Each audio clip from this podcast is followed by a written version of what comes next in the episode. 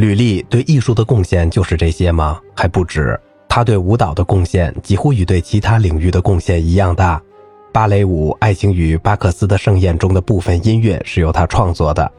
在以后的歌剧中的芭蕾舞片段中，他起到了几乎与博尚同样重要的作用。他改进了入场方式，设计出富有表现力的舞步来满足主题的要求。必要时，他会在舞蹈演员面前做示范跳跃。以便使他们更好地理解他的想法。由于他从未学过跳舞，因此只是时跳时停。但是他观察别人的习惯，以及他对一切属于舞台的东西超长的领悟力，使他能够跳舞。虽然没有受过良好的训练，但至少具有迷人的活力。这就是这位矮小的男人担在肩上的重任。在歌剧王国中，没有哪一个部门不是处在他的领导监督之下。在这个非常难以管理、一直让18世纪歌剧院每位音乐家和导演都懊丧不已的世界里，他的学生没有一人敢退缩，也没有谁敢反抗这位来自无名之地的意大利人，这位法语吐字不清的厨房帮工。吕丽在整个音乐界都有相当的权威，首先是凭借他的天才、职位、财富、恩惠和影响力。他的两条基本处事原则使他征服了音乐王国。通常，这个王国对其领导者而言，就像英国人和波兰人在他们的君主眼中那样难以控制。既出手大方和不允许别人同他亲近，他可能受到男演员们的喜爱，因为他同他们一起共进晚餐，并且保持着良好的关系。但是他从不与这些人说笑，而且从未在剧院的女演员中寻找情妇。任何人若想让这些女士保持纯洁，或者至少表面如此，这种谨慎都是必要的。他很小心地保持他剧院的好名声。那时的法国剧院虽非冥顽不化，但却行事谨慎。有一则故事，但这个故事已经被否认了。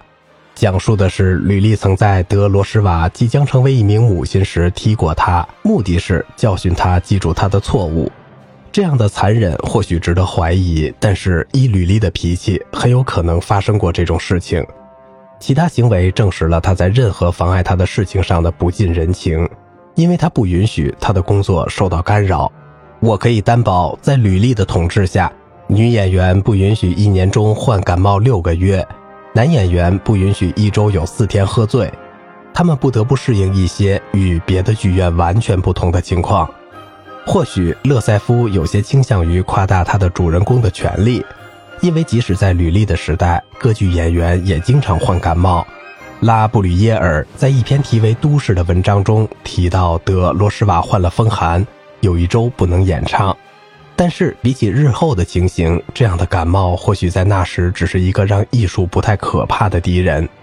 因为这些演员和他们这样的把戏。必须同一位比他们所有人加起来还要高一筹、还要狡猾的演员吕丽相抗衡。我们知道吕丽死后，歌剧院处在那种无政府状态之中，但是只要他还活着，一切都进展顺利，没有任何流言蜚语。联想到一个世纪后，格鲁克如何困难重重地在混乱的歌剧院里建立秩序，并且使歌唱家和管弦乐队反复无常的心态顺从于他本人的意愿。我们可以想象出吕丽为了维持这群音乐家牢固的控制所使用的坚强毅力。如果说格鲁克在大部分的歌剧改革中，以及在他的许多艺术思想中，把经历了一个世纪的无政府状态的歌剧带回到吕丽逝世时遗留下的水平的话，那么这对吕丽来说就是个不小的夸奖了。好了，今天的节目就到这里了，我是小明哥，感谢您的耐心陪伴。